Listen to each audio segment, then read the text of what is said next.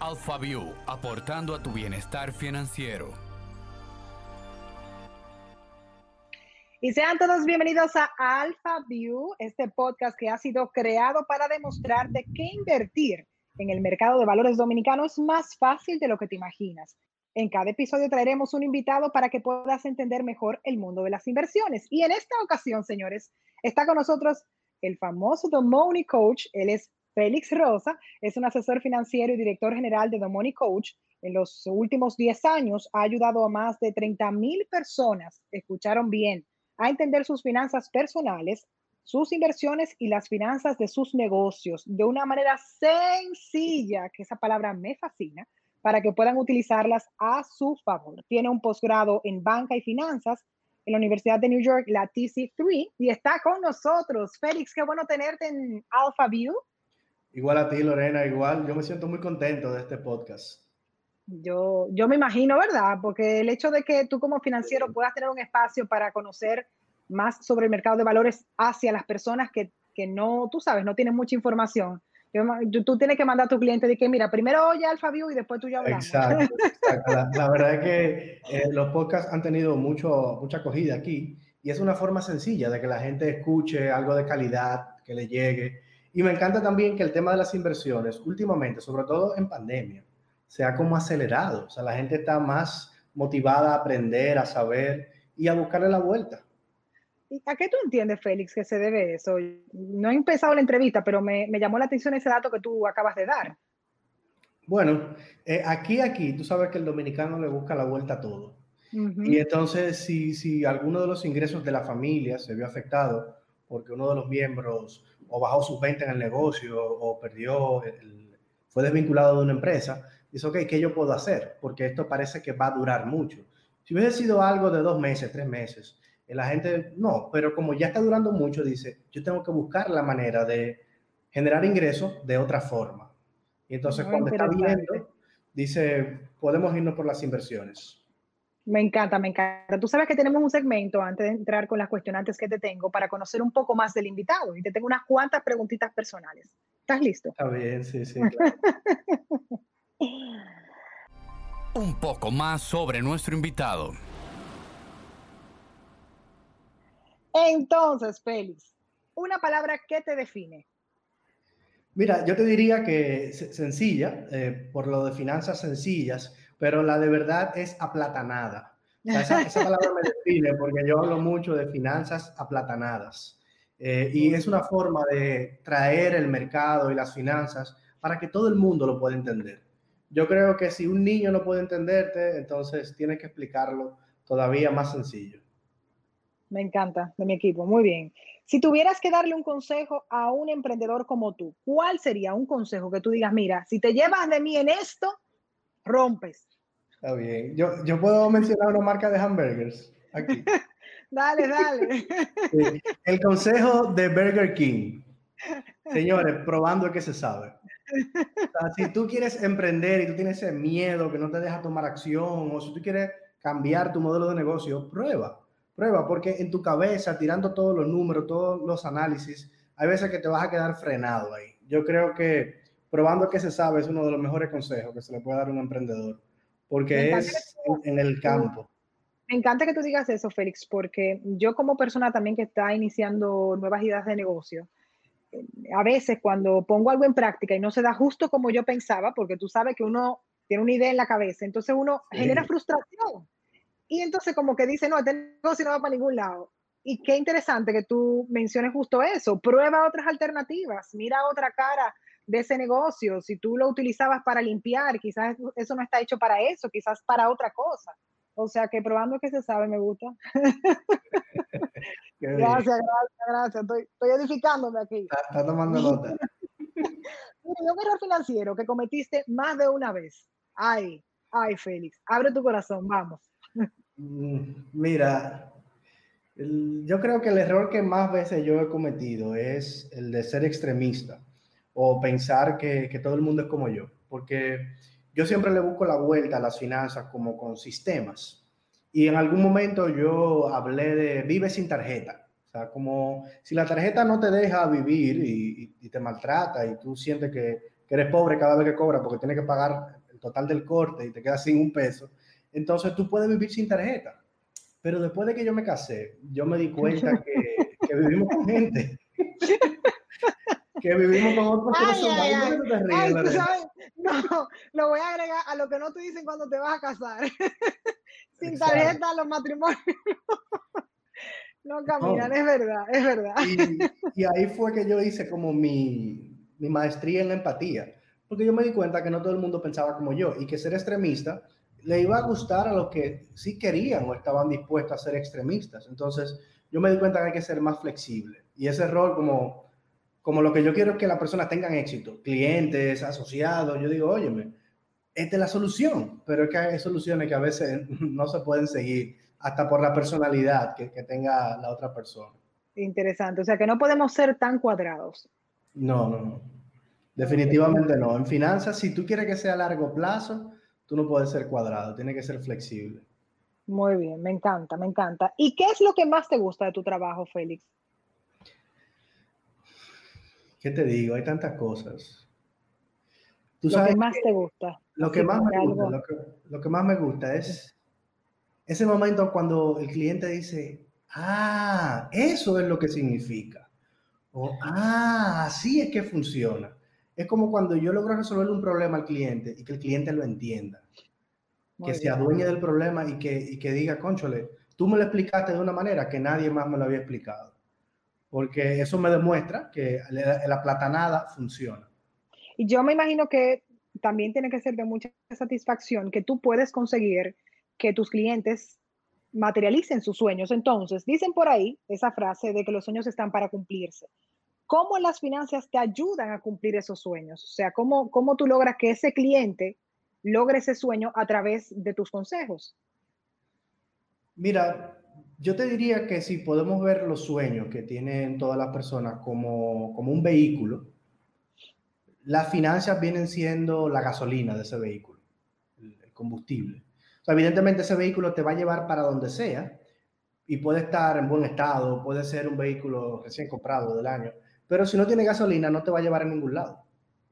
Entonces, si tus finanzas no están bien, tú puedes tener un buen negocio, tú puedes tener un buen trabajo, pero la gasolina del carro se te va a acabar y te va a dejar a mitad de camino. Yo creo que las finanzas es esa gasolina que impulsa cualquier sueño que tú tengas, ya sea comprar una casa, irte de viaje, tener la boda de tus sueños. Sin gasolina, ese sueño no es posible. No se puede muy lindo todo, pero no.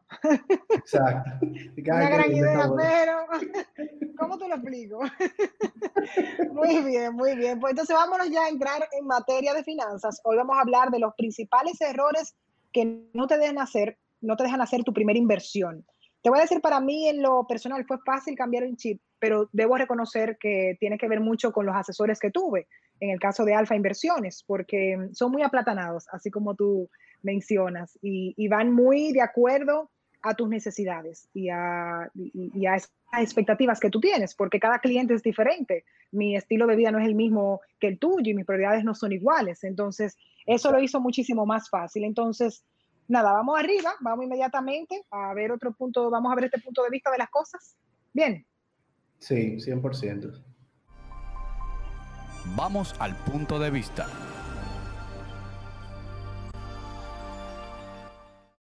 Félix, ¿cuáles tú consideras que son los errores principales que hacen que una persona no tome la decisión de hacer su primera inversión?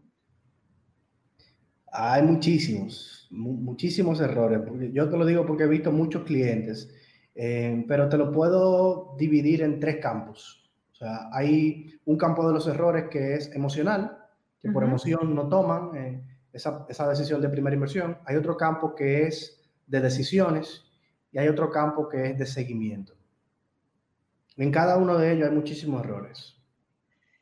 Me, me encantó eso del, utilizo mucho la palabra me encanta, pero es que de verdad, es que lo estás haciendo súper aplatanado y me siento eh, bien conectada con lo que estás diciendo. En la parte emocional, o sea, ¿cuáles serían entonces esos errores? Mira, yo, te diría que la emoción que más prima en el mercado de valores es el miedo, sobre todo porque eh, es bien reciente, o sea, eh, quizá nuestros abuelos no tuvieron un mercado como el que se está desarrollando ahora. Entonces, hay un miedo ahí a, eh, no sé qué estoy haciendo, o sea, no conozco nada de esto, eh, miedo a lo desconocido, más que todo. Esa es como para mí la primera gran emoción que, que te da. La segunda para mí sería pereza. O sea, evidentemente si hay algo nuevo, tú tienes que cruzar una curva de aprendizaje. Tú no vas a desde tu primera inversión conocer cómo funciona todo, de ahí entonces probando que se sabe también eh, y ser un experto. No, o sea, invertir para mí a veces es como andar en bicicleta. Tienes que ir ahí, caerte un poco y seguir andando en la bicicleta. Entonces, para mí miedo y, esa pereza de tú no poder eh, cruzar esa curva de aprendizaje son las dos más grandes. Eh, la otra que se me repite mucho es como apatía o, desgano. Son las personas que, que, tienen ese tipo de pensamiento como bien fijo, que dicen, no, no, esas inversiones son para millonarios. O sea, olvídate de eso. Cuando aquí en el país tú puedes invertir desde 10 mil pesos. Entonces, es como más fácil tú repetir con un papagayo, eso es para millonarios, que tú vencer tu miedo, que tú puedes estar bien asustado y decir, conchole, pero esto me conviene. o déjame simplemente averiguar, porque muchas veces sacamos esa conclusión de que es para millonarios, pero no porque tenemos una información y de ahí sacamos esa conclusión, sino porque no tenemos ni idea y estamos repitiendo lo que escuchamos. Exacto, exacto. Déjame yo averiguar para basar mi criterio en información real. Y quiero que sepan que no es para millonarios porque yo no soy millonaria y yo soy inversionista. yo soy el ejemplo vivo, no, yo soy el ejemplo vivo y, siempre hago esta anécdota en AlphaView eh, eh, por eso mismo, porque mm, yo lo veía como algo lejano y, siempre pensaba en cifras millonarias y cosas así. Y cuando me siento y hablo con Michelle, que, que fue mi asesor en ese momento, y ya me dijo, no, Lorena, tú puedes hacer esto, esto, esto. Y cuando yo le iba a dar mi cifra, voy a confesar algo que no lo había dicho. Ah, yo tenía esta vergüenza porque dije, ahorita yo le digo a ella, esta cifra mía, ella va a decir, ay, mija, pero hazme el favor, hablamos en dos años. Y ella me dijo, no, está súper bien. Y yo, ¿en serio? Ya tú sabes, yo saqué pechito ahí de una vez. sí, sí, yo sé, yo sé. Entonces es eso, es, es el desconocimiento, no nos atrevemos porque tenemos una idea, como nos pasa con muchísimas cosas, y, y ya nos quedamos con esa idea sin averiguar. Sí, eh, ahí tomando nota de lo que tú dices, también hay, hay una que me la acabas de recordar, que es la imagen, que hay personas que no se quieren sentir tontos o que no se quieren sentir, qué sé yo, o sea, pero ese ching es que yo voy a invertir, o sea, ¿qué van a decir de mí? Yo soy Lorena Pier, o sea, por Dios, yo tengo que tener millones y millones. Sí, porque eso es que la gente piensa, pero está bien. es una realidad. Pero mira qué, qué, qué bueno que, que me recordaste ese dato porque puede que muchas personas se identifiquen con esa realidad, que piense que lo que han conseguido, la cifra que han conquistado para hacer su primera inversión es muy poca cuando no es así. Yo lo sentí y cuando di el monto, Michelle me hizo sentir como la más millonaria del mundo. Yo de ahí salí, sea inversionista. Ya cuando me, yo soy Lorena claro. inversionista. Esa es mi, mi, mi segunda descripción. Y si tú pudieras describir o nombrar, en el caso de mm, cómo gestionar, cómo tú recomendarías que entonces esa persona que quiere hacer esa primera inversión eh, transforme esas emociones? ¿Qué necesita hacer? Mira, lo primero es darse cuenta de, si está atrapado por una emoción, o sea, hacer un pequeño trabajito personal de decir cuál, cuál emoción me tiene, o sea, qué es lo que me está deteniendo hasta ahora. inmediatamente se dé cuenta que pida ayuda, que vaya ya a Alfa y le diga, mira, la verdad, tú eres mi asesor o mi asesora, me está pasando esto. O sea, me siento con miedo.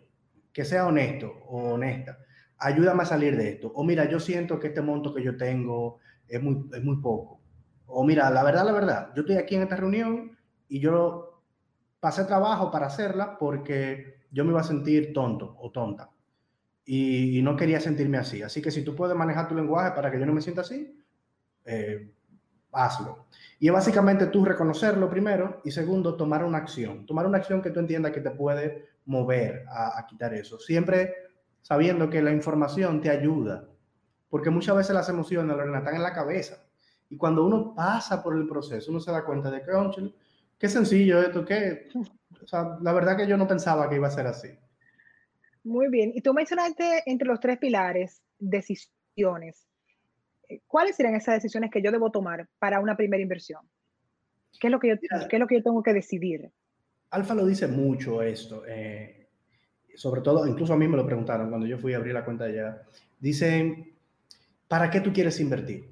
Yo creo que esa es la primera gran decisión que hay que tomar. O sea, ¿para qué? Yo pongo varios ejemplos cuando hablo de inversiones. Yo digo, tú quieres invertir para aprender o tú quieres invertir para aumentar tu patrimonio. Tú lo que quieres es tener más dinero, más capital.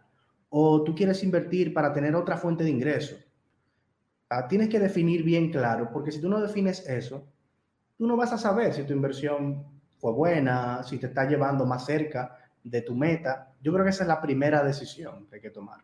¿Para qué yo estoy haciendo esto? ¿Para qué yo quiero invertir? La segunda, para mí, sería preguntarse si, si tú vas en serio.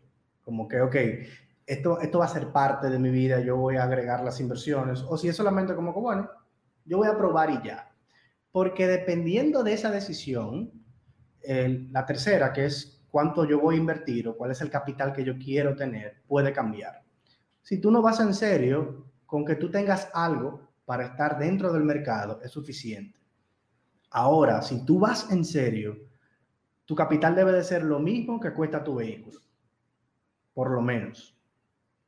Porque si tu vehículo te, lo que te da es calidad de vida, que está perfecto, tú dices, conchole, pero si yo quiero mejorar mi vida financiera, yo debería de tener invertido exactamente lo que cuesta mi vehículo.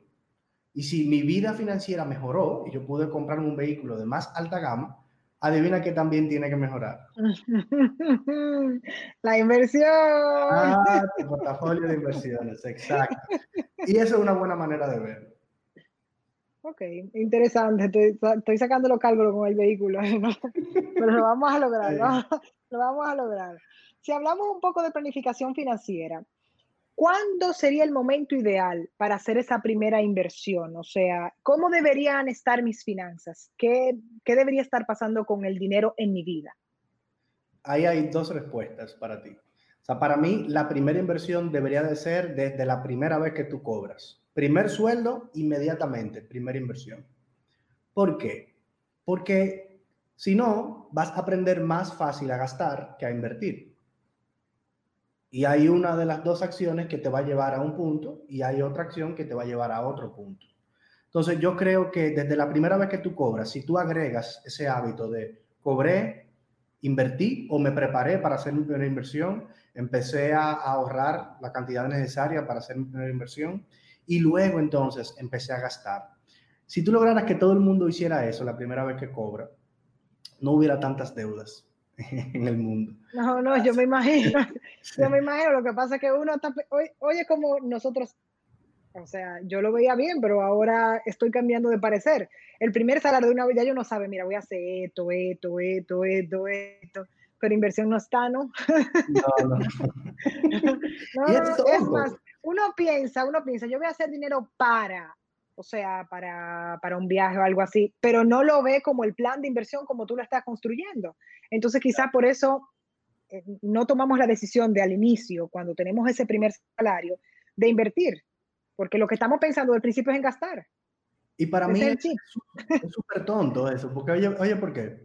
Invertir te va a ayudar a tú gastar más. Si tu meta bonito eso. Sí, claro, claro, porque ajá, si tu meta es aumentar tus ingresos, tú puedes invertir con el solo propósito de tú comerte tus intereses todos los meses. De tú decir, yo voy a invertir para que lo que sea que Alfa me deposite todos los meses en mi cuenta, si lo tengo pagadero mensual, yo gastármelo, yo entrar a Amazon y comprar lo que yo quiera, o yo cambiarlo a dólares, irme de viaje, sea, hasta, hasta para gastar más, invertir es bueno. Esa es la primera. Me voy a quedar con eso. Tú estás como gozando mucho aquí. Estoy gozando un poco, pero es como organizando mi cabeza también al mismo tiempo. es fácil. Entonces, esa es la primera. La, la, segunda sería como que, ok, ¿cómo deben de estar tus finanzas? Eh, para mí, lo único que tienes que tomar en cuenta es que tú no tengas deudas tóxicas. Las deudas tóxicas van a depender de la tasa en la que esté el mercado. Y cualquier deuda que pase por encima de los niveles normales del mercado es una deuda tóxica. Por ejemplo, una deuda con un prestamista es una deuda tóxica, porque la tasa de un prestamista puede llegar hasta un 240% anual de tasa de interés. Entonces, evidentemente, si una persona tiene eh, deuda con un prestamista, yo no le diría invierte, yo le diría concéntrate primero en saldar esto, porque esa va a ser tu mejor inversión. Igual, si tiene muchas deudas con tarjetas de crédito y las tarjetas te están penalizando un poco con esos intereses, que a veces son de un 54% o de un 60% anual. evidentemente, cuando tú calculas, tú dices, bueno, déjame mejor concentrarme en esto primero. Pero si eso no está... Si eso no está, estarías listo para una inversión. Y ahí eh, afianzaríamos el concepto que tú dices de cuando cobres, piensa primero en invertir. Quizás entonces ese dinero que al principio no puedes utilizar para invertir porque te tienes que poner al día con todas tus deudas, sácalo para ponerte entonces con, las finanzas limpias y poder iniciar el proceso de inversión. Pero sí, sí, de verdad que... No, no, no, no, no, sigue, sigue, yo estoy apuntando. Que, yo me iría un poquito más lejos. Si, si ya tú te has dado cuenta de que, qué sé yo, tienes tema con la tarjeta de crédito dos, tres años y como que nunca terminas de salir, porque ya como parte de tu vida, yo te diría que si te das cuenta de que eres ese tipo de persona, que entonces lo arranques a hacer concomitantemente. Que te pongas un plan de reducir la tarjeta y al mismo tiempo un plan de ir invirtiendo. Porque si ya tú sabes que eres así y esperas saldar la tarjeta para invertir, posiblemente lo postergues y lo postergues y lo postergues. Y nunca llego. O sea, que llevo el plan en paralelo. ¿Esa es tu recomendación? Sí, claro, porque una meta que te pueden decir allá es que tú digas, bueno, déjame yo invertir para conseguir lo suficiente para hacerle un solo gran pago a la tarjeta y salir de ella. Eso puede ser una meta. Ok, ok. Y mm, entonces, ¿cuál sería esa recomendación que tú darías para esa primera inversión? ¿Sería eso que tú mencionas de limpiar eh, todas tus deudas de asesoría? ¿Cuál sería? Ok. Bueno, yo te decía que no necesariamente, porque hay personas que quizá no, no, tienen deuda y están listas para invertir, pero simplemente como no saben, no lo han hecho todavía. Entonces, yo te diría que lo ideal sería que la persona se concentre en un solo instrumento, porque hay muchos, hay varios, pero si se concentra en todo, quizá se abrume de nuevo. Que se concentre en uno y que busque aprender cómo funciona y que investigue un poco. Por ejemplo, muchas personas quisieran empezar por el SBB, el Alfa SBB. Entonces, ¿por qué? Porque es el que más se parece a un certificado. Es como bastante fácil que tú digas, mándame un pool de tasas, que es varias tasas de cuánto se invierte a 60 días, 90, cuánto va a pagar el instrumento. Y que tú investigues un poquito de cómo funciona y te concentres en ese para aprender todo lo que tienes que aprender de eso. Luego de que tú investigues, yo te diría que para vencer el miedo, haz una inversión pequeña. Tú digas, este, este capital, si yo lo estoy arriesgando, no me va a afectar la tranquilidad de mi familia. O sea, no es como que eh, si, si, lo arriesgo, eh, no puedo comer mañana, no puedo llenar comida. Entonces, hacer esa primera pequeña inversión, de acuerdo a tu patrimonio, en cuánto tú ganes, con la sola intención de aprender. Y la tercera recomendación sería comprar un cuadernito. Y entonces, oye, oye, qué interesante. Tan pronto tú estés investigando y te llegue una emoción o te llegue un sentimiento o tú digas, no sé nada de esto, tú lo anotas en un cuadernito. Cuando tú pones tu primera orden, que ya te mandan el correo y te dicen, confirmado, esta va a ser la orden, por favor transfiera, que tú anotes también cómo te sientas y que tú tomes ese cuadernito para tú anotar todo lo que te pasó mientras tú estuviste aprendiendo. Evidentemente también vas a anotar cosas de cómo funciona, cuando se vence y sobre todo a mí lo que más me gusta es ya cuando te pagan los intereses, ya cuando la operación se venció, y te depositan para atrás tu capital y tus intereses. Y la sonrisa sale así. ¿Cómo te sentiste ahí? Y para mí esa sería como la, la primera recomendación para la primera inversión, sobre todo. Interesante, soy el cuadernillo. Pero ya, eh, para cerrar, yo hice mi inversión. Entonces, ¿cuáles consejos tú me darías a mí? Ya me lancé, ya tengo mi cuadernillo, ya me depositaron eh, el primer resultado de mi inversión, ya sé que se siente que estoy feliz. ¿Cómo manejo las otras? Porque también pudiera salirme un poquito de control, quizás, no sé, o, cualquier cosa pudiera pasar. ¿Qué consejos tú me darías? Bueno, ya después de que tú dominas un primer instrumento, yo te diría, ok, déjame yo ir a ver otro. Porque si tú dominas ese, es bastante raro de que algo se salga de control, porque ya tú lo dominaste, ya tú sabes cómo te fue. Entonces, después de ahí, para mí lo segundo sería definir tu perfil de inversionista. Si tú eres conservador, moderado o agresivo, para no meterte en un campo que tú no dominas. Yo conozco personas conservadoras porque lo noto hablando con ellas que se ponen a invertir en instrumentos que todavía no conocen y me pelean, me pelean por las redes, me dicen, óyeme, ¿cómo te está bajando el precio? Y yo, pero se supone que baje. Escúchame, o sea. Tú sabes que ahí tengo que decir que también tiene que ver mucho con quién tú elijas para llevar esas inversiones, porque en el caso de Alfa, yo recuerdo que cuando estaba hablando con Michelle, ella, yo le dije, no, pero vamos a hacer esto y a tanto meses que lo me dice, me dijo, dame un momentico, Lorena, ¿en qué proceso de tu vida tú estás? No, yo quizá me case el año que viene. No, mi niña, te cuento que si tú te vas a casar el año que viene, tú tienes que hacer esto así, así, así. Entonces, eso me ayudó muchísimo y creo que, que es importante esa, esa parte. Entonces, nada, Félix, hay algo sobre alfa en línea. Sí, eh, cuéntame Evidentemente que también luego de que tú la haces, la inversión, que tiene que darle seguimiento. O sea, Alfa tiene una plataforma que es Alfa en línea, porque hay personas que invierten y nunca vuelven a ver eso. O sea, yo tuve un cliente, una Lorena, que me dijo, ¿y eso paga intereses? Y yo, claro, o sea, es para Pero amigo, no es por eso que usted lo hizo.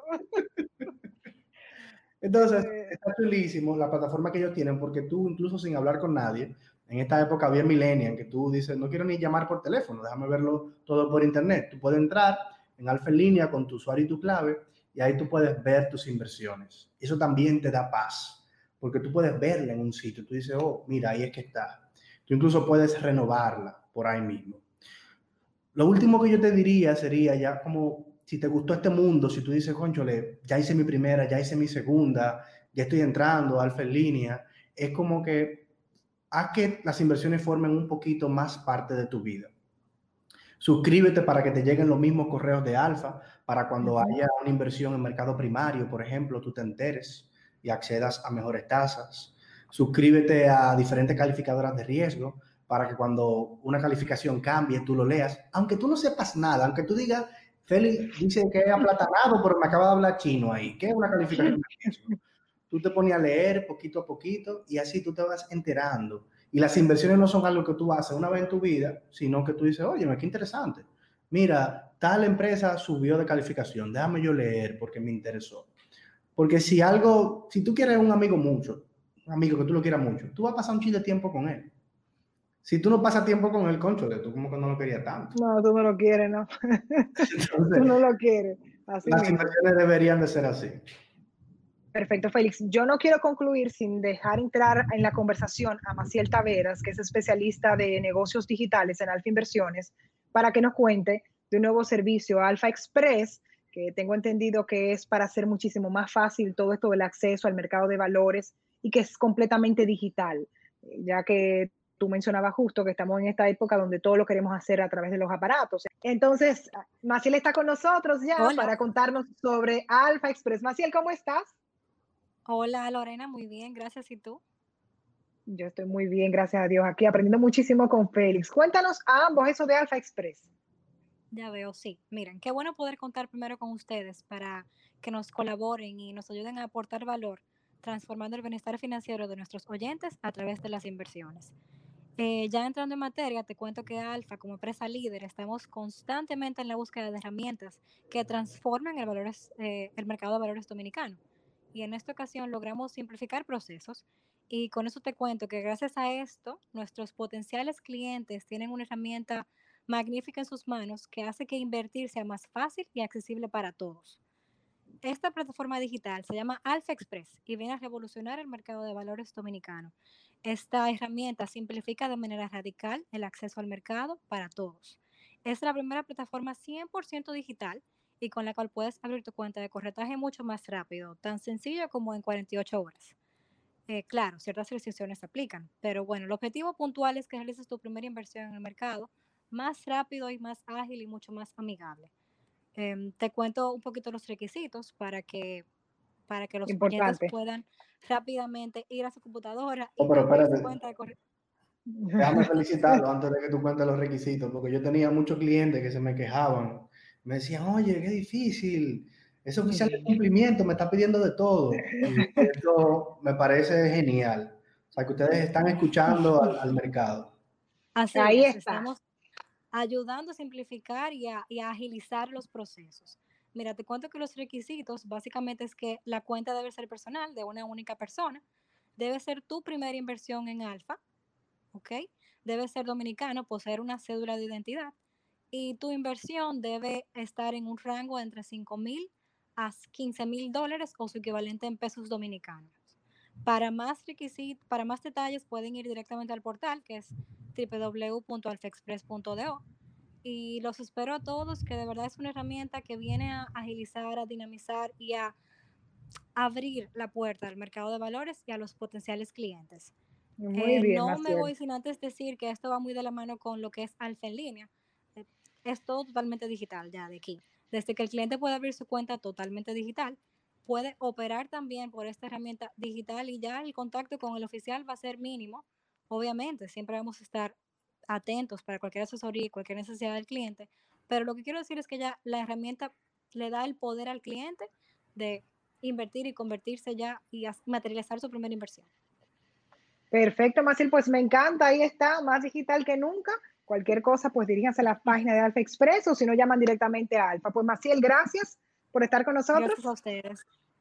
Y Félix, tú te quedas aquí porque tenemos ahora la consulta express. A través de las redes sociales, nuestros seguidores nos consultan y tú eres quien tendrás que responderlas en esta ocasión. Así que vámonos con la consulta express. Genial. Consulta express. Entonces, te tengo la primera pregunta, Félix. ¿Cómo funciona un fondo de inversión cerrado? ¿Tiene riesgo? Esta pregunta es anónima. Sí, eh, eh, claro que sí. déjame ver que cuando la persona dice tiene riesgo, yo creo que lo que más le preocupa es que puedan perder su inversión.